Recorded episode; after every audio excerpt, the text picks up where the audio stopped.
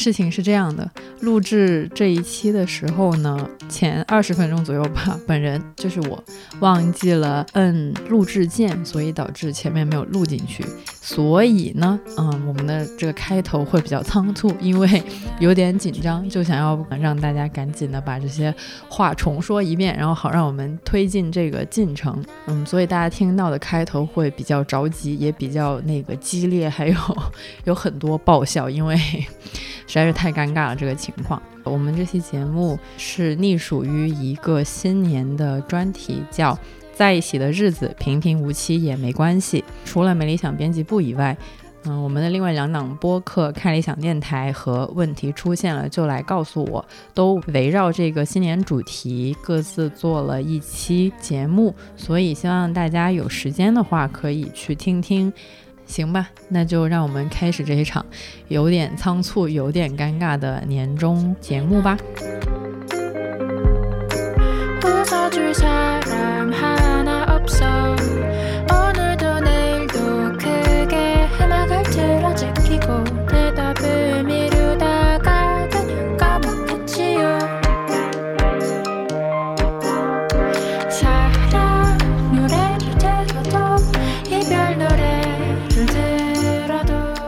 过年的时候是要站在椅子上，从椅子上蹦下来的啊，那么就要步入新的一年。让我回忆二零二一，其实我想不出来什么很关键的时间节点或者时刻，反倒就是。特别整一年对我来讲就是一个面目模糊的草纸，就上面你感觉写了涂涂画画，然后有很多褶皱，但你一回想过去，它就是非常模糊的一个状态。其实我觉得特别迷茫那个状态是，你明知道过往发生的很多事情，就依然在塑造着今天的你，或者说影响着今天的你，它根本没有过去，但是我们假装它过去了，就是一种假装的和解。今年看了一本很有帮助的书，是李诞脱口秀手册，里面有一句话是“你写不好还写不坏吗？”非常鼓励我，我打算回头就把它贴到电脑上。就有时候自卑也是另一种程度的自恋，就是太害怕别人对我有什么什么评价了，所以我现在就稍微放宽一点。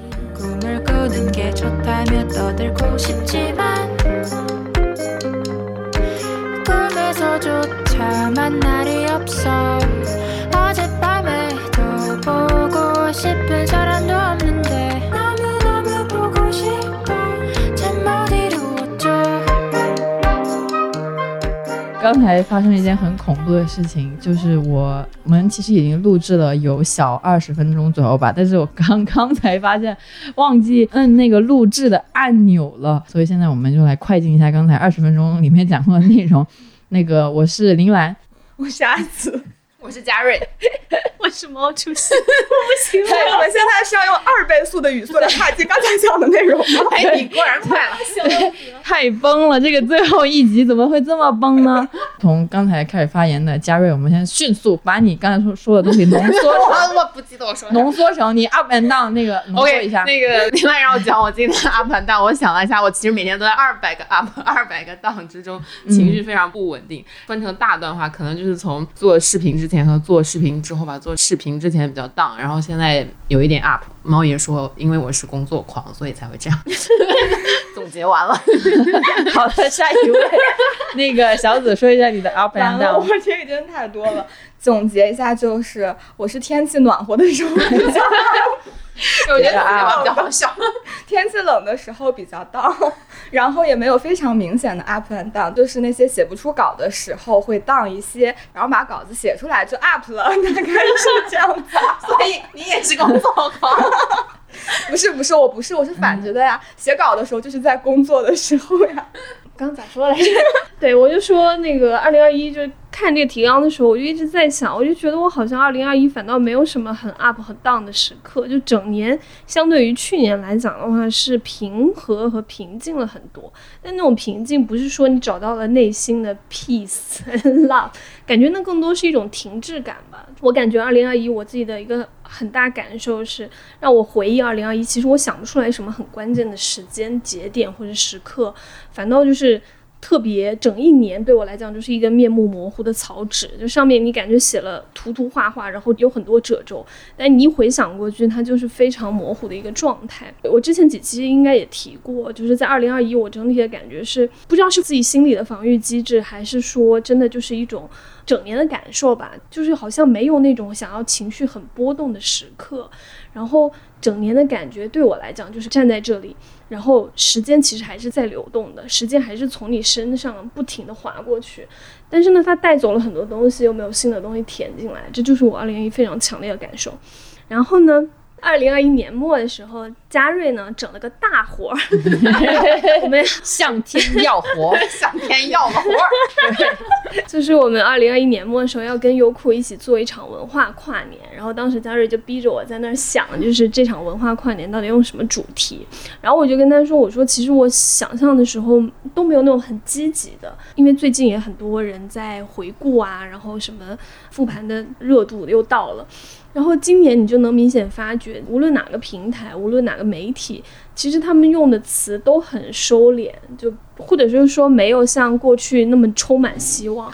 比如说我自己感觉见到最多词是挺住的那个挺，或者是撑支撑那个撑，然后要不就是活着，然后要不就是过，就是就是好像今年你就很难很轻易的说出容易这两个。无论在哪个层面，容易这件事情都不再成为一个很主流的一种想法或者是感受吧。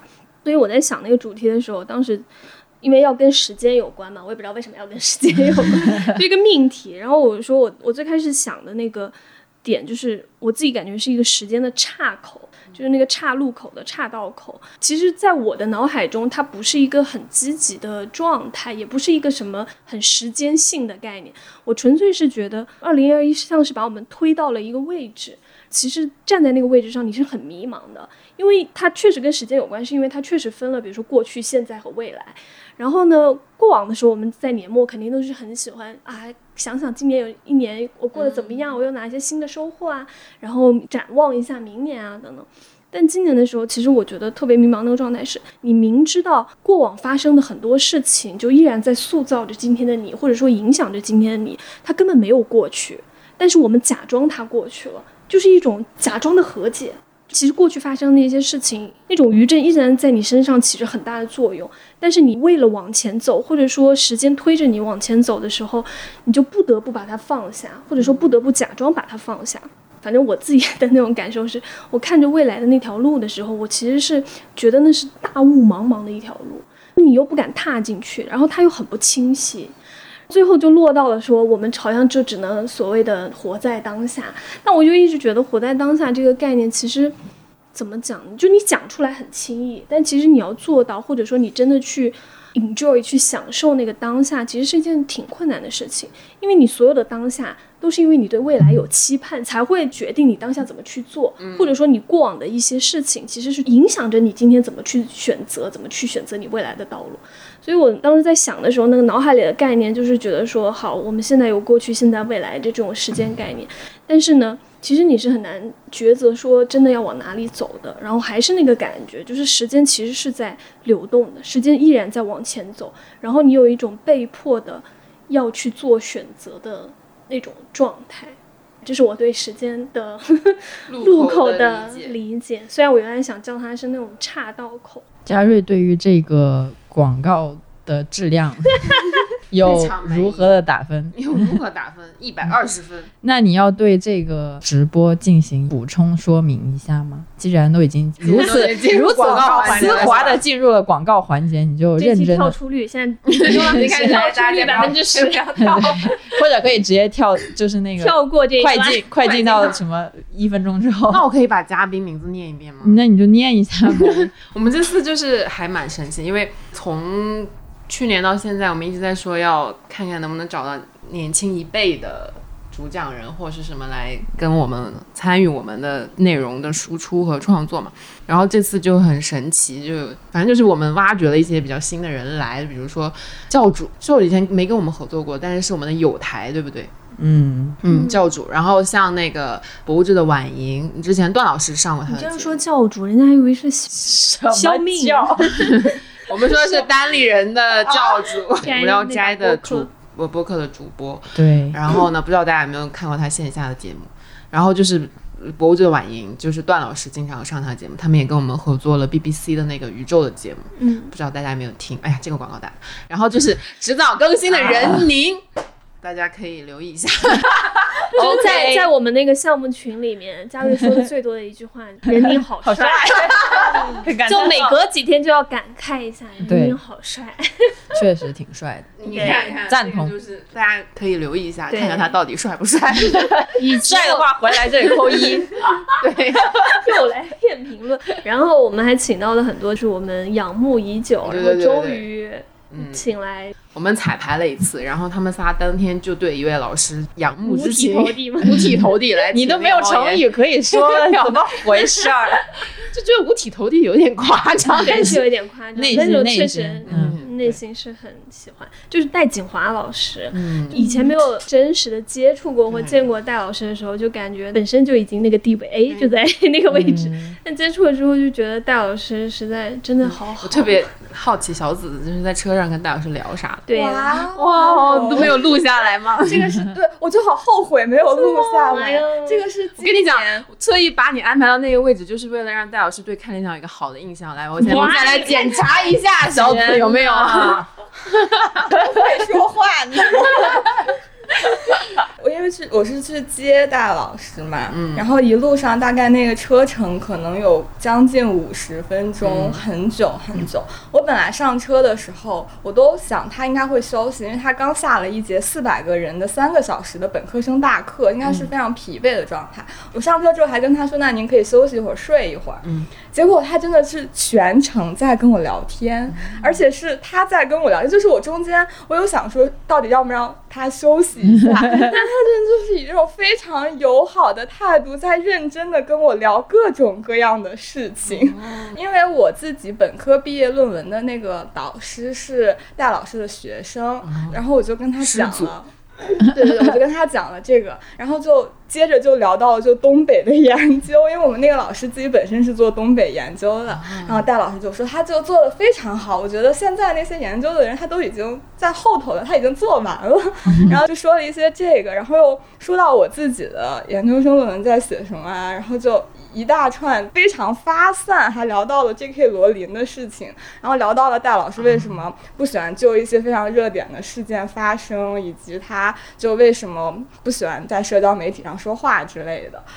就那样聊了五十分钟，然后整个人就非常幸福。对，就戴老师他其实本人很比我们想象的平易近人很多，因为嗯因为在见到戴老师之前，其实我们都还挺紧张的。然后最好笑的是，就是蓝妹就是模仿了一下戴老师可能会有的表现，我怕被人告诽谤，还是那个叫啥？我觉得那个好形象。名誉损害。是谁？然后蓝妹就模仿一下，就说戴老师可能会叼一根烟，对于解什么然后拯救他的灵魂，对 没有任何我没有义。务拯救你们的灵魂。结果没想到他其实本人很亲切。非常的亲切和友好，嗯然后他是真的会把你当成一个非常对等的、嗯有想法的人在跟你聊天，而不是只把你当做一个工作人员那样子。这让我觉得非常感动，戴老师真的好了不起，回去再看几遍他的书。我就是傻乎乎冲上去跟他说。你讲的《简爱》太好了，我回头又看了一遍。没有，因为我好像也讲过，就是我上初中的时候彻夜的看《简爱》，然后大概人生观也受他影响。然后他就在他 B 站那个节目里讲了那个电影和，反正是主要讲电影。然后我当时看到的时候我就不行了，我就感觉那他怎么回你？他说他小学就看了，所以是一段没有任何营养对对 对，是的，话，是的，就是这样。好吧？嗯，还有别的特别开心或者特别欣喜的嘉宾吗？我还看到罗欣老师嘛，罗嗯欣老师就是之前在随机波动前身的时候听过他，但没有真的见过他。见到他本人的时候，就觉得哇，罗欣老师就是罗欣老师，他就是典型的学者的样子。他对很很多事情不是很 care，但是比如他聊到他帽子上的一个用契丹文绣的一个字母的时候，他就很兴奋在讲怎么来的，怎么绣的。就罗欣老师声音巨好听，然后我们就一直很想拉他来做节目嘛，但他就因为忙于写书，然后就比较慢。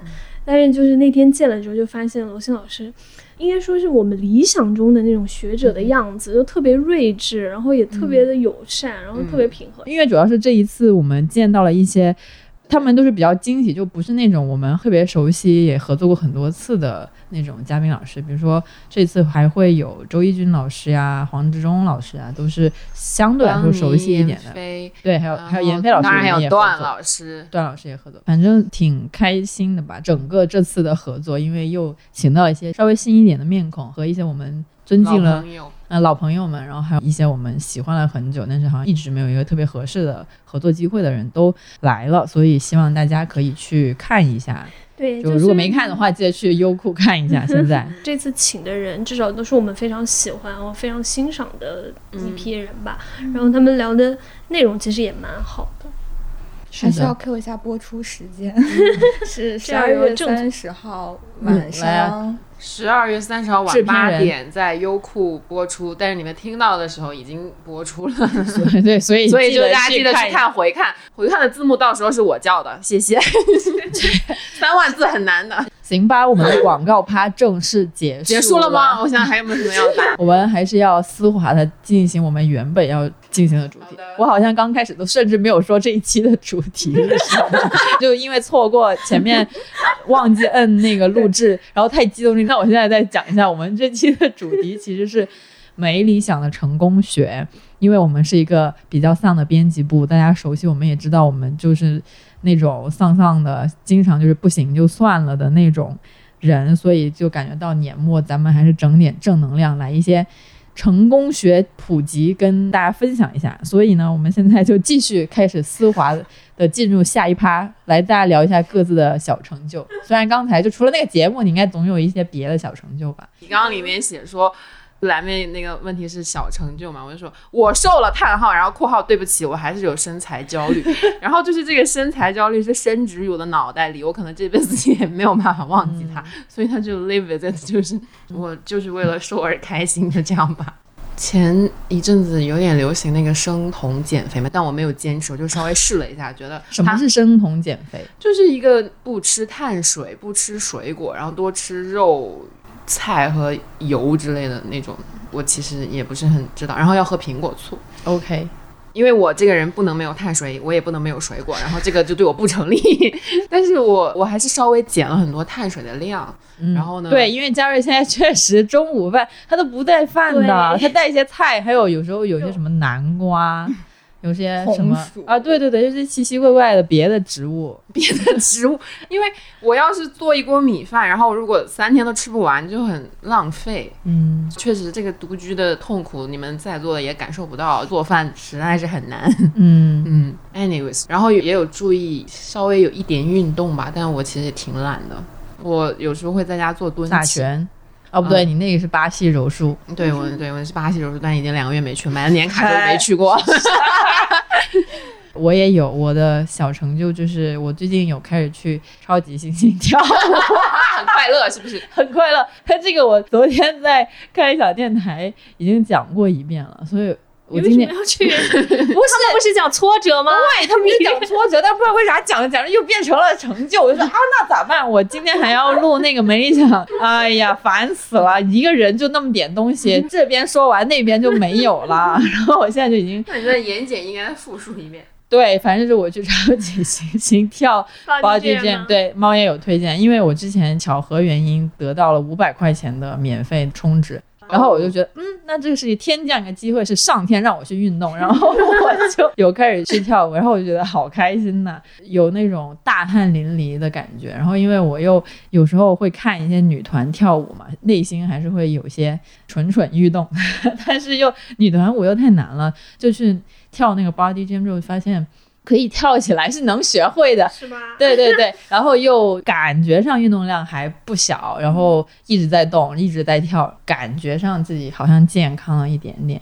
这就是我的小成就，就是我开始有意识的去运动一下。但是我现在在思考，那五百块钱用完之后，我会不会持续？希望上天再天降一个五百块钱的超级星星的充值给我。小紫说一下吧，你的小成就。好的，我的小成就其实刚才说过了，但是因为我没有录，没有录上，没有录上，说的可好了 呢。很好。你现在再总结一遍，你就可以也没有筛选。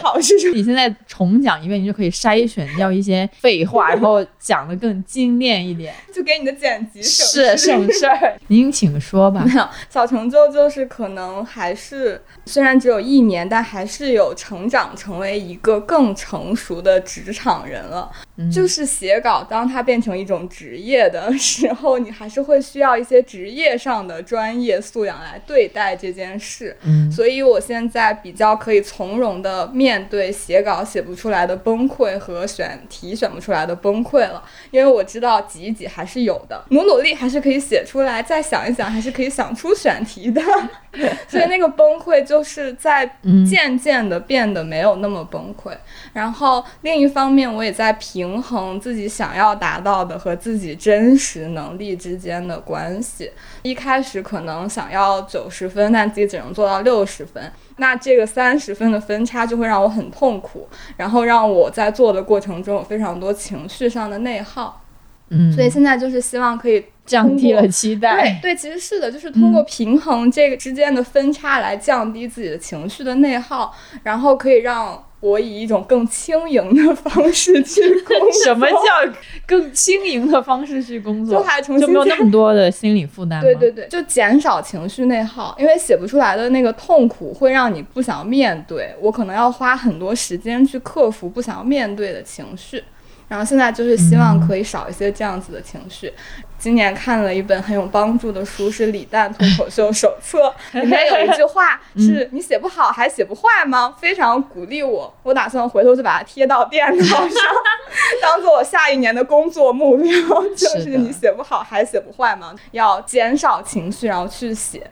我今天还看到一句话是说，对待工作可能要像对待游戏的态度，是你尽力的去玩儿，就尽力的去做它，但是可能不需要全身心的投入。大概就是我尽力，但是你在哪看的一下，想说对面坐是我领导。但是确实啊，就是那个工作和生活之间也是需要一些平衡的嘛，在更成熟的面对。忘了一个什么鸡汤公众号 你怎么这样？你自己还看鸡汤公众号？但是我那天还是在另一个鸡汤公众号上看到的。然后你现在逐渐的也成为看理想的没有没有，就那天我不。知道为什么那个题目很吸引我，我就点进去看了。上面就是说做一个自媒体人。最大的一个要求是你必须要热爱生活，这真的好鸡然后他后面！有四条建议吧，就是什么多喝鸡汤、多消费、多运动、多吃饭。但我觉得很有道理啊，就是还是让自己热爱生活，然后快乐起来，才能有更大的力量去产出更多。对对对对对，主要是那个分享欲这个东西，是需要你在情绪上和意识上都很积极的时候，嗯你才有那种分享欲，才想要。嗯我一直是觉得做自媒体最重要的。我自己感觉不是热爱生活，你吐槽生活也是可以的，就你很厌恶，然后你每天都有那个吐槽。但我觉得分享欲这个东西是非常非常重要的。那小紫提的那本李诞的书，我真的是，我当时看到的蓝妹一直 Q 的那句话是：以你的懒散程度，真的还谈不上被工作榨干的。我当时好希望每个编辑部的同事都看一眼，因为做那个主编就经常会接收到一些。情绪上的抱怨，就说：“哎呀，我写不出来了，然后我写不完了。”所以我当时看到李诞那句话，就哇，我要把它裁下来贴在墙上。而且我特别理解，就是小紫说的那种状态。我后来自己安慰自己的是说，就有的时候其实是一种完美主义心态作祟，就你太想要做好了，然后你就很恐惧说我去开始做它，因为你很担心，比如说最后的结果跟我的预期没有匹配上啊，没有写好啊，没有做好啊，或没有怎么怎么样。我有一阵也是，就陷入到那种情绪当中的时候，你就太想要把它。做得很好了，最终的话，其实一方面是消耗情绪，另一方面就是你其实会拖得非常厉害，就拖延会拖得非常厉害。我有一阵也是这样子，后来我真的是觉得经历过之后，然后你意识到承认自己的有限性这件事情，真的真的是非常非常之重要。对，就是你不是下面提纲还有一个什么熬不过去的时候，还是安慰自己的时候会说什么吗？尤其是二零二零年到二零二一年，我的那种心态就已经变成了。做不好还能咋地？就我这件事情没做成或者做不好能怎么样？咋过不是过？我就是这一年我都在想这个问题，就有的时候就，然后你就会放轻松很多，就是先做完再说，或者就是先能做成啥样做成啥样。还有一个就是当时我们见到一个编导，然后呢，那个编导他说的一句话，我觉得他还蛮有启发的。原句我有点忘记了，但大概意思就是说，你现在操心的这些事情。根本和你的职位和薪资不匹配吧？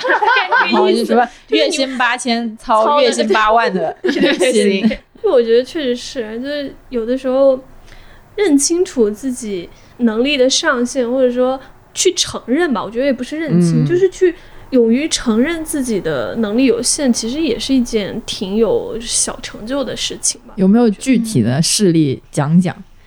我吗？对呀。哎，我我真有点想不起来。你今天不是那个成就吗？我写了五个小成就，哎，不是我，我是很好奇，想要听一下毛 主席。毛主席，毛主席承承认自己局限性，就是不行，我拯救不了这个人，就是这是我最长的，就是让算了，让他去吧。我很多时候想的是放过他，也放过自己，真的。我有很多时候都会觉得，就是比如说一个内容或者是一个什么东西吧，就做出来的东西，我肯定是不满意的，就觉得会有很多问题。但我现在完了完了完了完了完了！你知道不是？我现在就是有的时候看稿子的时候，其实就是因为你们现在都很爱拖到最后一刻才给我。我应该没有吧？我应该还好一点点。你呃，蓝妹还好，我小死点。你对，就其实我心理上，就以前我会很着急，就觉得你怎么还不给我呀？我没有时间看，我也没有时间改了。那现在的话，我就觉得啊，没关系，不给我也没关系，就是孩子长大了，毕竟就是你这个稿子有他自己的命运。对我真的是这么想的，你知道吗？就后来就轻松好多，甚至就有点逃避这件事情，说啊，要不就算了，没关系。就跟我那天 交片儿时候一样。以前有一次交片的时候也是，那还能咋地？时间就这么少，我能干就这么多，祝他幸福，然后把它交了上去。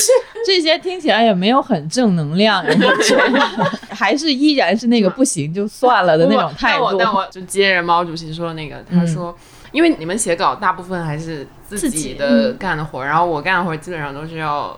涉及到很多人，然后我最大的恐惧就是在我这个环节如果没处理好，或者是就是反应的慢或者怎么样，我会拖垮整个。但我觉得这也是种自负了，其实不至于。但是我每次就会非常着急往前赶赶赶赶赶，或者是比如说上游的反馈到了我这里，我要怎么反馈给下面？就是这个其实有的时候比较不好把握，就是因为。我后来才知道，就是我的情绪其实是完全会影响到，比如说我的后期的同事或者是什么的同事，他们在处理这个事情的态度和想法。如果我自己先慌了，或者我觉得我处理不了或者怎么样的话，那他们就完蛋了。就他们会觉得啊，那这事儿是不是怎么样？会有各种各样的反应。所以我现在就是尽量做到我自己镇定，然 后尽量做到。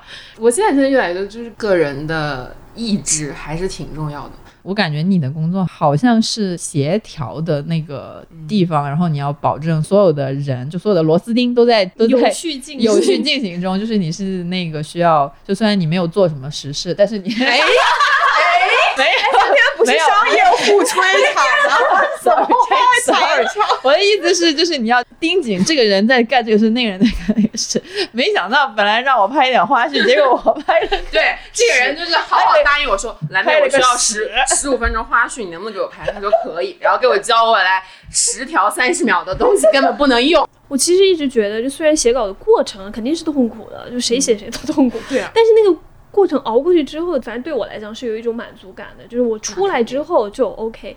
我反倒觉得，当你要。就是嘉瑞刚才说的那一点，当你置身在一个系统中，其实你每一个人都有每个人位置，然后你的那个角色和工作是要去推别人去干活，那个才是我觉得最痛苦的，那个对我来讲是最难最痛苦的，那个真的是我的职业生涯中 一个非常大的挑战。然后我现在好像也没有熬过去，所以我有时候还挺佩服嘉瑞一点，就是他是能够推着别人去干活，然后我是那种很害怕说。但凡要牵涉到其他人的工作，或者说我要催着别人，或者我要要求别人去干什么的事情的时候，那个对我来讲是非常难和痛苦。所以我其实是很享受一个人能完成的工作。然后呢，我倒没有觉得家瑞没有做什么实事，因为我觉得那个事情更困难。就相比于做一些很具体的事项的时候，嘉瑞每天就是要不就盯着这个人你要去做什么，然后盯着那个人要去做什么。然后每个人其实都会有那种懒散心态。比如说他催我做写主题呀、写文案的时候，我其实心里就会想：我靠，老娘凭什么？到底我是副总还是你是副总？内心还是会有这种哀嚎，你知道吗？然后嘉瑞掏出一把刀，藏在我怎么敢偷的？我都是我给你你你剪好不好？嘉瑞有个小柜子在他隔壁，我怀疑里面藏了一把什么东北的一些利器，在某一个崩溃时刻，他可能就会亮出来，就是拿出一块砖，就是你们到底想怎样？然后信不信我就那个咋，然后摔砖。反正就说那种牵涉到其他人的时候，我其实觉得对我来讲是更难的。所以我其实每次做大项目的时候，我还挺就是为什么觉得嘉瑞在还挺好的，就是因为他是那种能够让这个机器正常运转起来。知道我的职业生涯为什么 为什么到今天这一步了吧？嗯，对，所以我、我自己感觉还是做了实事。开个玩笑，开开个玩笑我，肯定，希望明天我的桌上不会有一块砖。我你会有一个红纸条。吓死！就当那个总的协调那人还是很难的，因为看似好像不是做实事，但是最后如果万一有哪个环节掉链子了，那肯定必须得负上责任嘛，很难，还是很其实相当于他要为所有人负责。对对对对，因为每个人只要完成他那个螺丝钉的就部分，OK。但他是要对整个系统的和整个项目结果负责。对我觉得这个其实还挺难的。嗯，我也有同感，因为我最近或者是今年吧，有做一些，我以前也是偏向于不采访，然后就自己写自己的东西，就这个是完全自己掌控的事情嘛。但今年有尝试去做一些 reach out，就是去，比如说有采访智胜啊，或者是之后会有一个采访六兽和蒋龙的东西出来。那我以前是非常不愿意去做这种事情的，我是那种等待。机会过来，而不会自己去找机会那种。那现在就会觉得主动一点才会有故事嘛。然后才会有。咋地不行吗？哎呀，想了很久的这些台词，你不要打断我。那你们两个要不要出去打一架？不不，我这个不是我这个不是发现了你的小心思，然后把它点出来吗？我还在讲我工作的这一趴。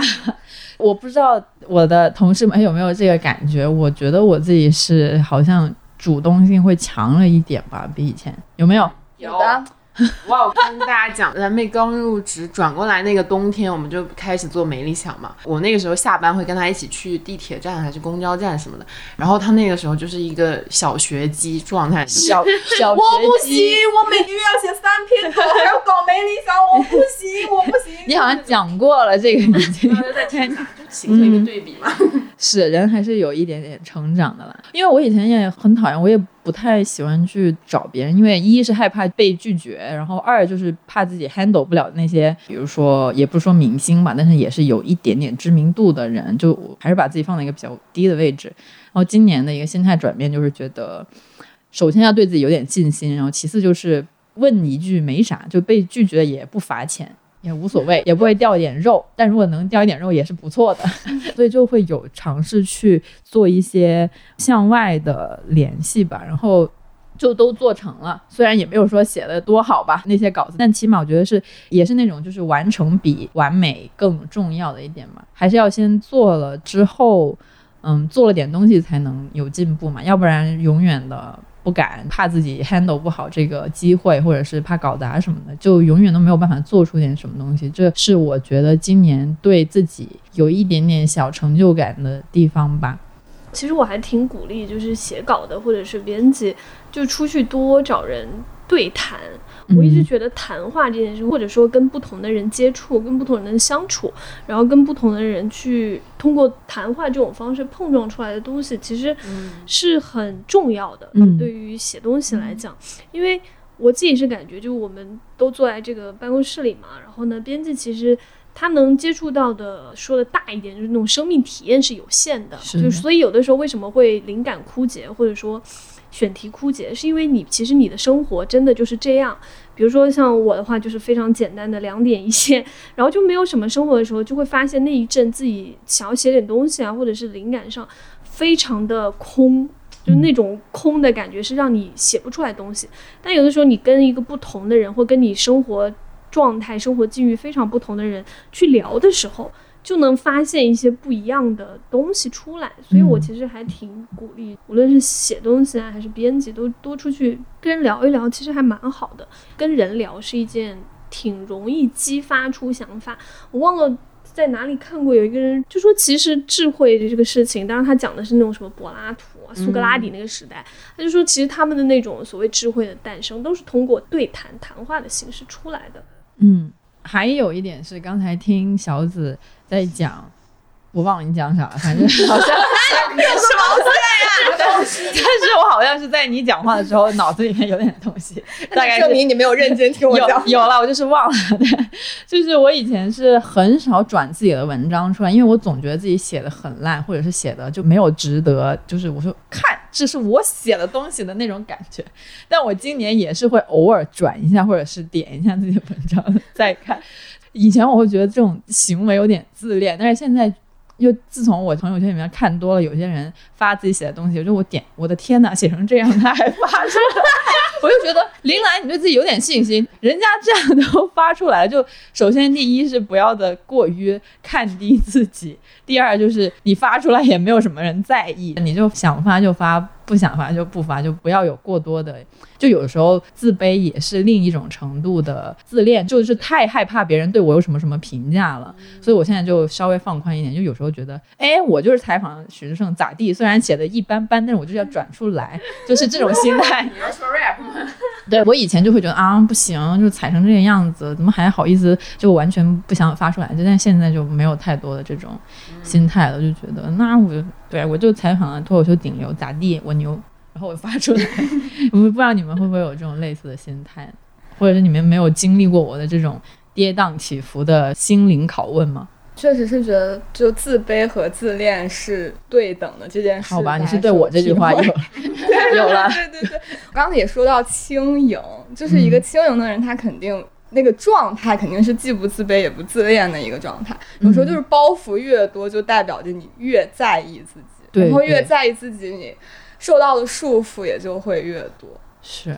最近在看那个，也许你该找个人聊聊，然后里面还说到了自毁情绪，我觉得说也很好。他说自毁情绪的那个来源更像是，当你觉得你把事情搞砸了之后，你还可以去选择一条死路，就是在那个时候也一定要有什么选择权和主动权的那样子的一种想要自我掌控的心理。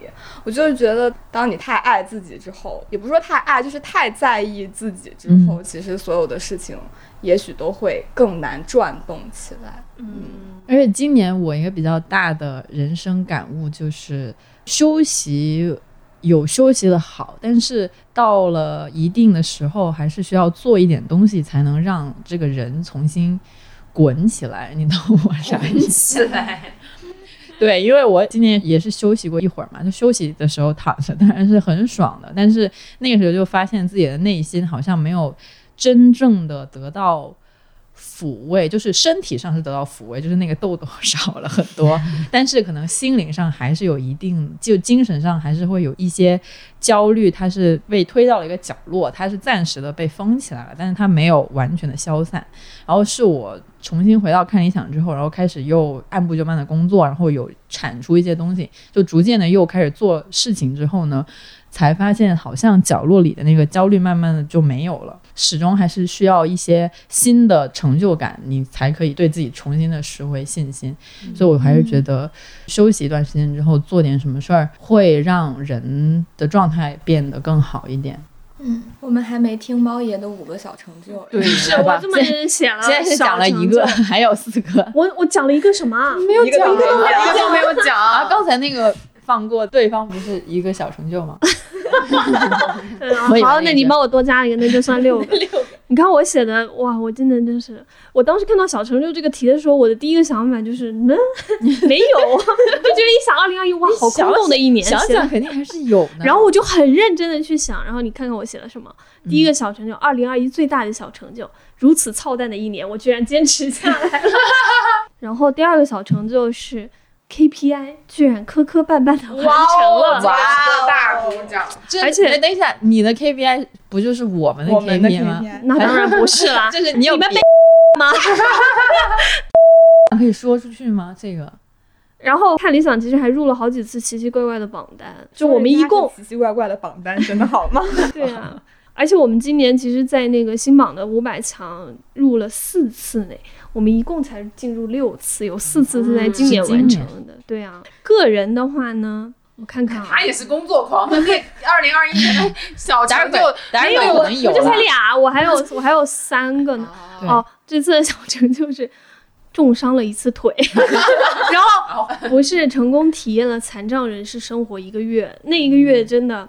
我当时有好多话想说，就是我确实是觉得这个社会对于残障人士真的太不友好，所以我就说，可能这个世界上真的没有所谓真正的感同身受。如果你没有经历过的话，在我受伤其中，就是我没有办法走路，然后坐着轮椅，还去了一趟阿那亚，参加了年会，我也不知道我在那干嘛，就全程在那个风雨中，对，在那个风雨中，我就坐在轮椅上，然后在那个门口待着，太好笑形成了一道亮丽的风景。这也是一点小成就呢。嗯，我甚至经历过，我还是受伤，我还不是一个就是真正的残障人士，然后我居然会经历过被滴滴司机嫌弃这样的一个过程，他居然会嫌弃你的拐杖。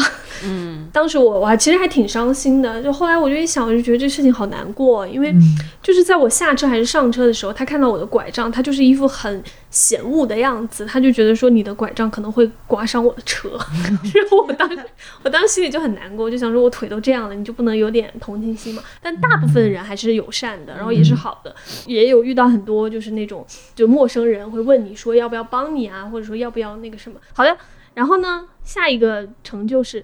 拄着拐去新疆三日 游，这个真的是太惨了，厉害厉害厉害厉害厉害厉害厉害！我真的觉得我我当时都佩服我自己。去了之后，本来是一个七日的行程，然后三天就回来，因为疫情。幸运的是能回来。对就能回来就不错了，是成就这也是成就，对对安全回来是成回来就吧？就还好没被困在伊犁，我真的觉得自己好幸运。对，所以这也是成就之一。你看，小成就 很厉害了。然后下一个成就是。在吴师傅的带领下投身纺织业，而且成功的吃出了一只小企鹅。我吃了那只就觉得啊，我这个成就够了，然后我就放弃了纺织业这件事情。最后一个小成就是，啊，这个也不能说是成就吧，就是自己的一个小的改变。就是我今年我特别特别喜欢上看小说，还有一个是读诗，就这两个东西以前在我的生命中是 会觉得，可能我原来的心态是那种比较你不爱看虚构，对，我不太爱看虚构文学，是因为那时候我的心态还是比较功利一点，就是会觉得我看一个东西或者我做一个东西，它是需要对我有用的。然后我就觉得文学这些东西或者是诗，怎么可能会对我有用呢？周启墨其实他在有一次的一言不合里也聊过这个事情，他就说他原来也是不看虚构文学或者小说的，因为他他自己比较爱看非虚构啊，或者是也是那种工具类、社科类的书。后来他也是有一个转变，就是他突然喜欢上，觉得诶看一看也不错。然后呢，我是今年可能就原来我很在意有用这件事情，但是今年反正至少二零二零到二零二一吧，你会发现你以为有用的东西其实没用，就反倒是一些没有用的东西对你来讲可能会成为你的某种支撑。反正对我来说，今年我记得后面还有个啥问题我忘了，好哦，说那个如果鼓励自己还安慰自己的时候会做什么，嗯，说什么。么做什么，然后做什么那个，其实对我来讲就是看小说和读诗，突然觉得，哎，这个东西还蛮有意义的。就我在看小说的时候，呃，我今年不是看了一除了双雪涛之外吧，看了那个李沧东嘛，那个时候的那种感受很奇妙。那一刻，你突然觉得你可以把自己就自我这个东西抽空，就是你你好像是不存在的，你进入到了一个别人创造的世界，而且是一个别人打造的一个很有意思的世界。然后在那里面，你去感受别人的情绪，然后带入别人的生活体验、生命体验的时候，那一刻你就突然哇，就是那我要开始介绍好了耽美小说给你看。那我还是还没有堕落到那 一步。哎呦哎呦，没有，确实是。那你不得不说，就是我们理想国出的一些现代当代青年嘛，写的一些小说确实不错。就我跟说雪涛的时候，真的是有那种感觉。我忘了有一次，我应该是引用了那个《北方化为乌有》里面那句话，就是我没去过东北，但是你的故事我会哭嘛，其实就是那种感受。我虽然没有经历过东北的那个时代，但是你不知道为什么，你就能跟那种人产生一种共振，哎，就反正挺奇妙的那个感觉。读诗呢，是因为突然发现诗这个东西好可爱啊，可能最近读木心一靠读多，然后就真的觉得挺可爱的，就是那种会让你读完会觉得啊，就有一种慰藉感。就特别的舒服，然后诗又很短小，然后呢，确实那个你就看着他们，就这些诗人啊，或者是作者，他去把玩那种文字，然后呢写出很俏皮的东西的时候，你会跟着很快乐。而且诗这个东西很有意思的是，它的那种韵律感，或者是它留下那个余味吧，你会反复的去品它那个小小的句子，然后包括。因为最正好在读那个木心遗稿嘛，然后它里面有很多很可爱的小句子，比如说什么你像云一样飘过来把我拢住啊，然后什么我像飘落雪花般那那样的爱你啊，就大概这这种吧。它给你的想象空间其实是留了很多。反正我现在回忆起来，就这一年看的那个书里面，你反而会记得更多的就是那种故事，就是故事对你的影响，故事给你的记忆，故事在你身上留下的痕迹。会变得非常的深，反而有一些很理论的或者是很社科研究的东西，反而不会 就会忘记，你就得重复的去看。嗯，好的，我应该没有成就了。下一个，小紫先讲吧，我再想一想。啥？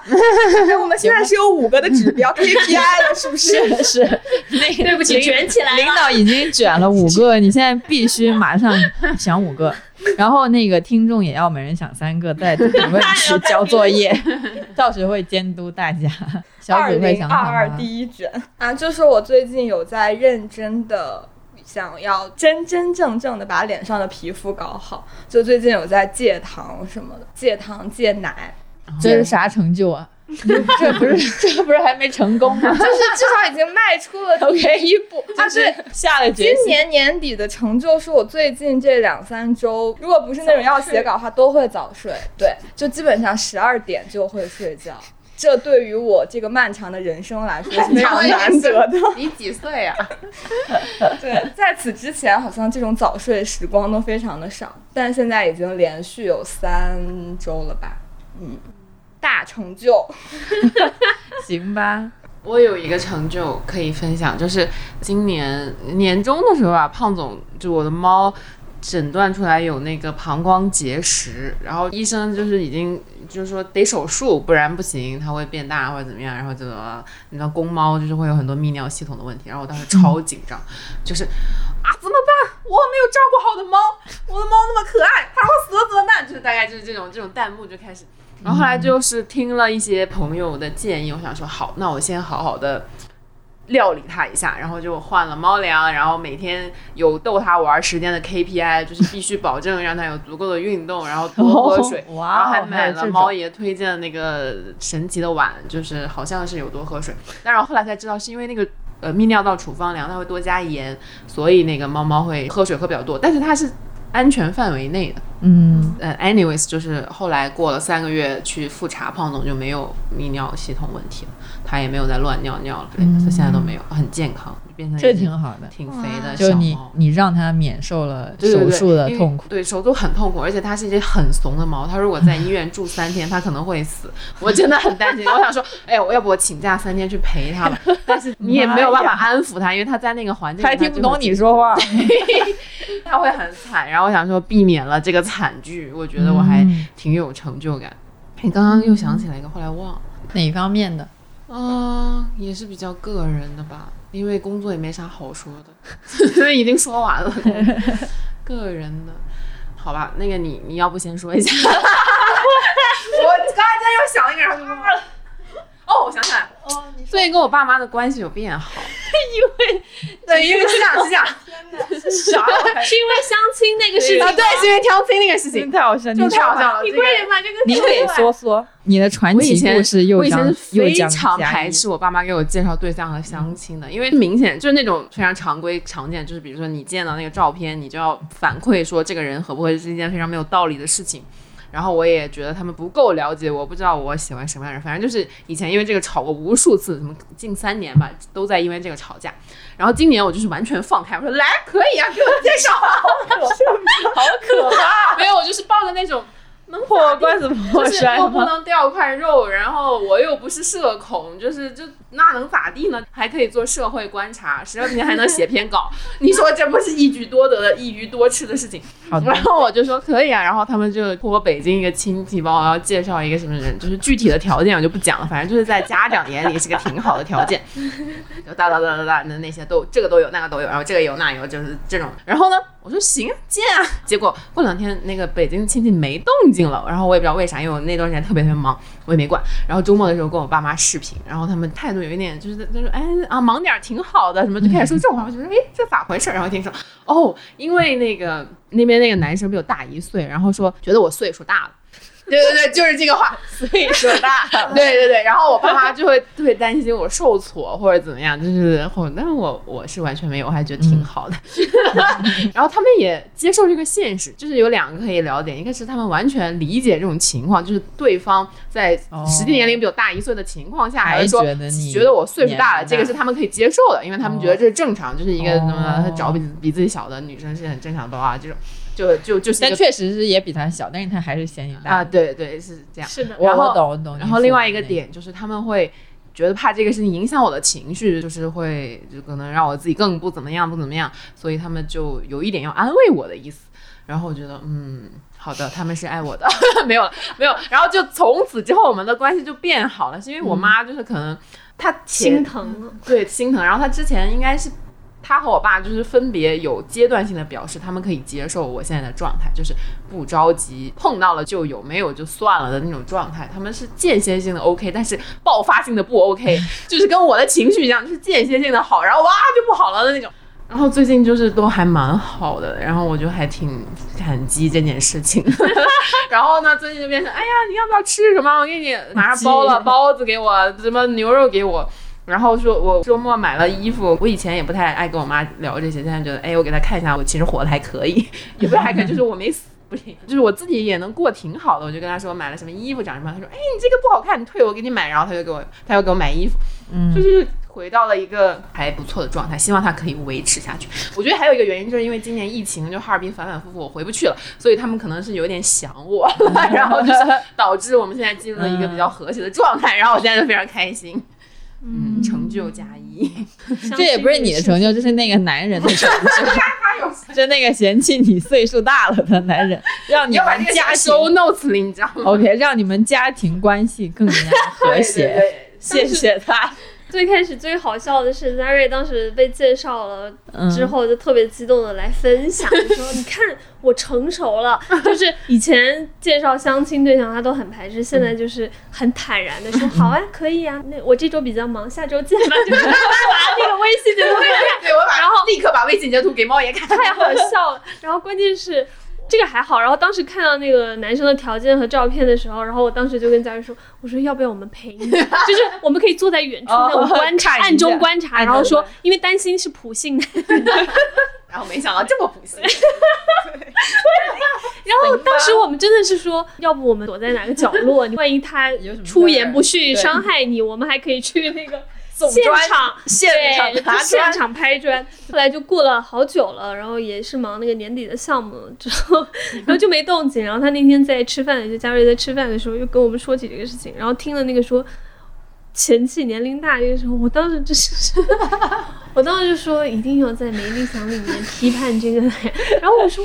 什么东西？他不是比你还大一岁吗？他有什么资格嫌弃你岁数大？对，可见这个社会对于真的这个太女性 真的有歧视有多强，而且他不仅嫌弃，他还可以堂而皇之的讲出来。对，然后没有我爸妈是非常良接受对对，而且你爸妈都理解。这种对天哪！，这就是个约定俗成的东西，确实。但是我觉得那个吴师傅讲的话很好，那位男士应该是觉得自己像你这个年龄的应该骗不了了，就是年轻一点的可能还能咋地糊弄过去，但是这个年纪，哎，不行不行，驾驭不了。但我就是很生，就是你听到这个事情，你就会觉得我我当时就说，我从来没有想过这样的事真实事件会发生在我的身边。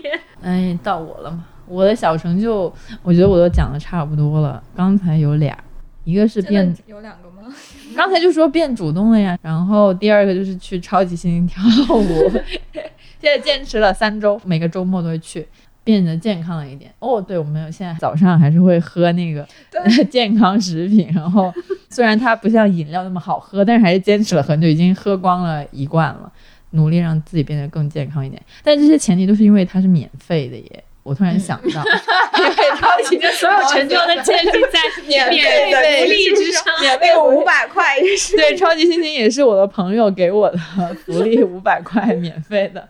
然后那个健康食品也是那个送过来让我们体验一下，也是免费的。我就觉得都很好。还有没有什么免费的东西可以让我成为我的成就？那对明年还有什么期待吗？哎，我想看鼓励自己或安慰自己的时候会说什么或者做什么。我能给我想一会儿吗？就是老师点到名都每次都要让隔壁桌先回。那小紫赶紧来，小紫赶紧作为他来。的隔壁桌，你他的对桌，我上次不是有讲说我起床的时候会念那个起床驱除起床气的咒语，你可以现场念一遍吗？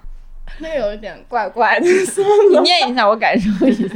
它是中文吗？还是什么？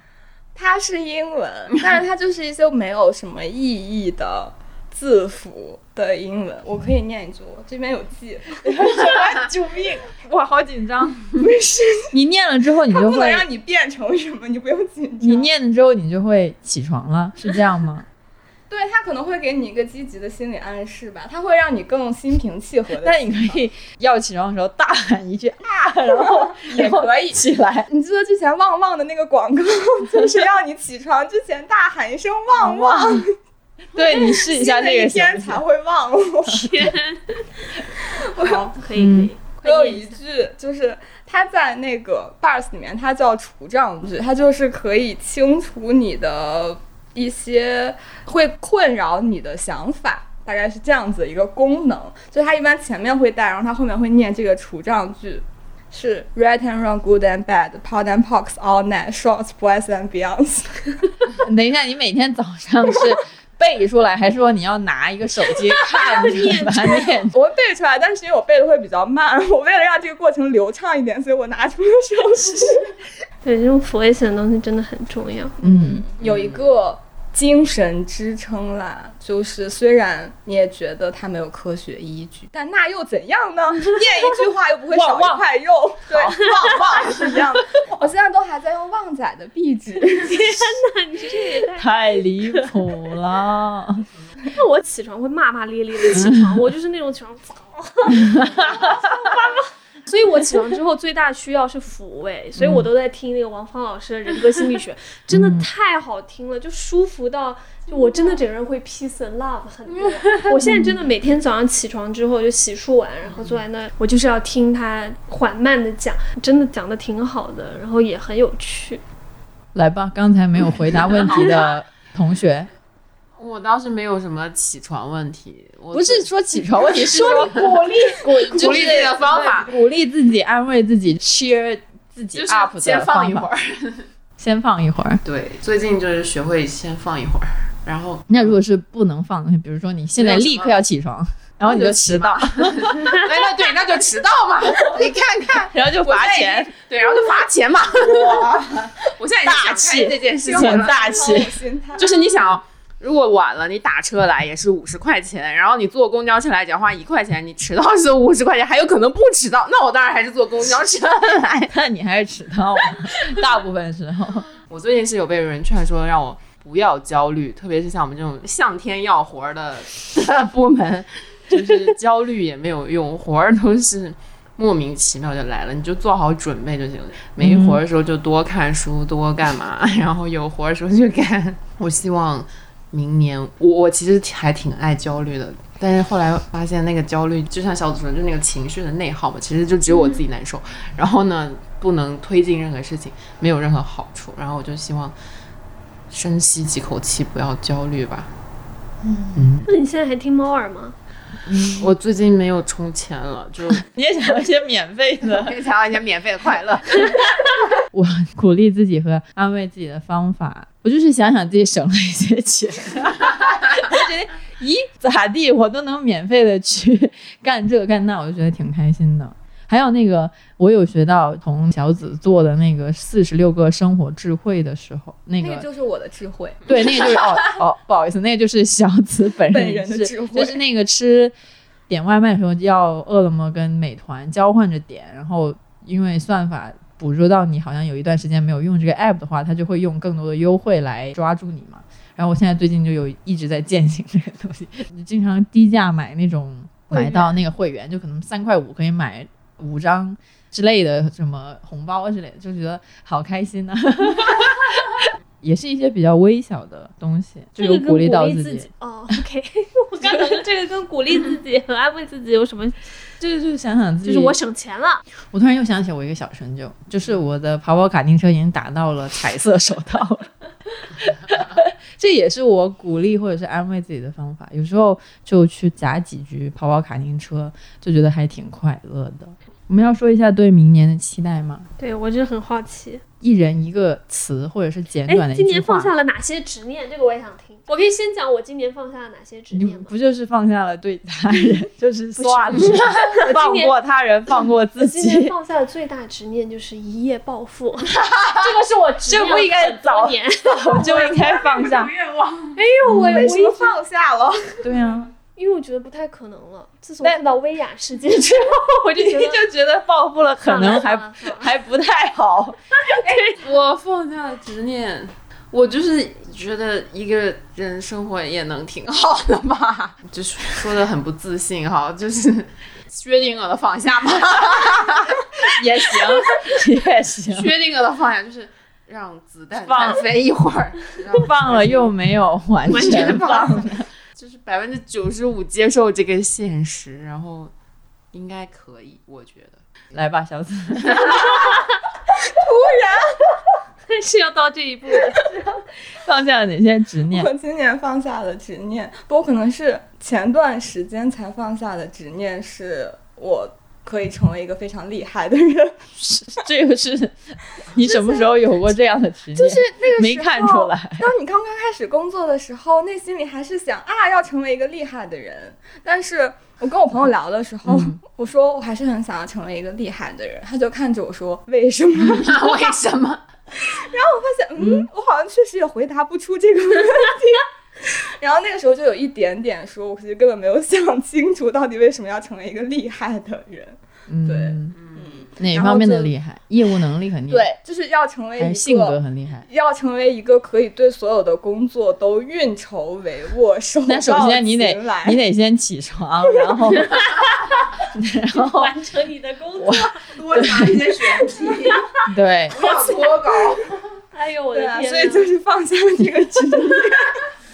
哎，但是我觉得小沈这个特点真的好像我曾经的那个状态哦。我刚工作的时候，或者说前一阵也是有那种觉得，尤其是刚工作的时候，就觉得我一定会在我的事业上，不管这条事业是在哪条道路上，我一定会成为一个很厉害的人。然后，当然我当时的那个定义的厉害是，我会是一个非常有影响力的人。然后那你现在也是副总了，你也能影响没有了。就是还是可以不是想象中的，想象中的影响力力是那种就是社会 影响力。哎，这个，但现在我反而哦。不仅是放下了，我是根本就不想要去做这样的人，因为我觉得好可怕哦！嗯。就看了太多那种哎呀，嗯就是怎么讲呢？一个个行业中的巨头被打倒的这个事情，我其实还有一点点是怕自被打对倒。对对对对，我真的是因为看了太多，我不知道是不是，尤其这两年、嗯看的实在太多，就无论哪个行业内，我不知道是不是因为一个是企业家吧，因为之前会。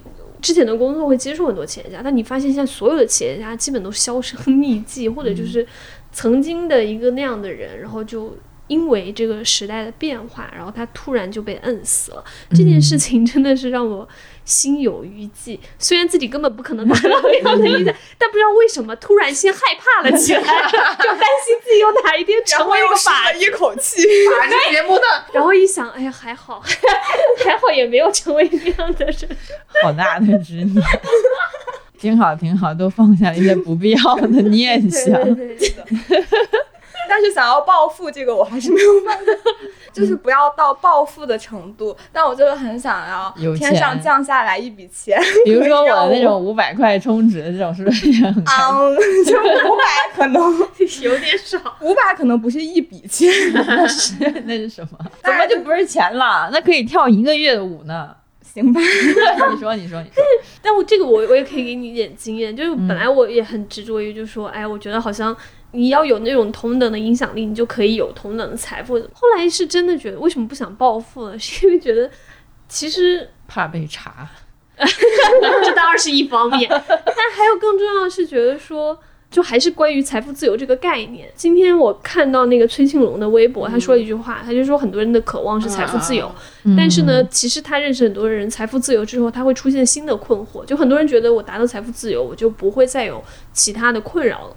但他说其实不是的，他们会有更多新的困扰进来，包括我们经常说什么幸福啊、婚姻啊、自我价值啊、空虚啊之类的，叭叭。然后我不想报复，是因为突然想清楚，就是我有没有必要拥有那么多的钱？我有没有必要花那么多的钱？我上个月不是去广西参加一个婚礼嘛，是我大学同学的婚礼，然后他就是把二十几个人嘛，亲朋好友就整个包下那个酒店，那个酒店还蛮高级的，吃吃喝喝玩玩乐乐，然后我就自己住一间巨好的房间。我进去之后，第一件事先把音响打开，然后连上了我的蓝牙，然后开始播放音乐。他说：“嗯，我这辈子好像就是有一个地方住，然后能有一个音响，放点歌听，好像又够了。”救命！又回到那种孤寡、孤寡妇女的生活。同学纷纷就是有固定的关系，结婚，然后买房、工作什么，他们都是搞金融的，所以就是会一下子就听起来就很厉害那种。但那种应该压力也很大。啊，那倒是，就是比如说做期货的，美国的那边下班他才能睡觉，哇哦就，OK，这种。还就是 随便随便揪出来一个人说，呃，我是帮马云管理他的什么的，我就发。但我我发现了，只要我身边的人，无论是同事还是朋友，他们有钱，我都能蹭到。这是什么？就比如说什么？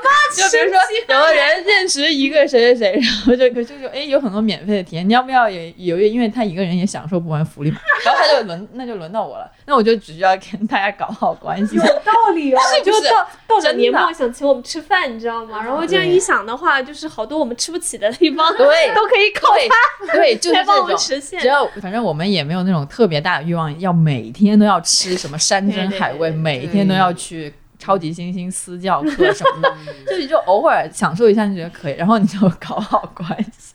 大家换一个思路生活，会发现有很多条路通往财富，那个对自由的 自由的道路道路都有的。我而且你可以换个想法，就是有很多人他赚了很多钱，他最终呢把那个钱转化为自己身上东西的时候，其实都是为了给别人看的。别人就能享受到。对，就是 你知道吗？你赚了，你好辛苦赚了那么多钱，最后你是为了别人，就觉得 就是我来当那个别人，不错。对呀、因为就有的朋友就比较好，就会他们有什么客户送什么东西，就说哎送太多了，你要一点，我好好好，我要一点。谢谢，我真的也是因为他们收到，就我没有任何阴阳怪气的意思，也是因为他们收到一些福利，然后他们可能一个人用不完，然后我才开始尝试一些新的东西，要不然我自己是不会去尝试的。我也会蹭我室友的护肤品，他也是相关行业，所以天呐，那真的是新的一年，祝大家都能蹭到蹭到亲朋好友的的钱，或者是别人的福利，觉得我这个 ending 很好。不错的，不错的，可以大家多发掘一下，应该还是会有的，不错。还有什么新年的期望吗？没有了，旺旺旺！我刚才还想说，能不能大家一起说一下旺旺旺？我可以，你可以，他们拒绝。啊，他们拒你不拒绝吗？你可以吗我不？拒绝啊，我新年有的时候是会喊，你会喊，你就对着窗喊旺旺。丹麦过年的时候是要站在椅子上，从椅子上蹦下来的，啊他们就要？蹦入新的一年。哦，不知道为啥，反正就是一堆醉鬼会站在椅子上一起往下蹦。是要重点是在那个卡醉点卡点开也就是进入新的一年那一刻要蹦进去，就 jump 那我今年要试试。你试试看会会不会有 好运。最后呢，反正因为这也是二零二一年最后一期嘛，然后我们还是要稍微展望一下二零二二。我们没理想编辑部给大家送上一句新年祝福，预备起。不工作，没人管，单身汉。好，这是木星老师讲的。对，送给大家。好了，拜拜。拜拜。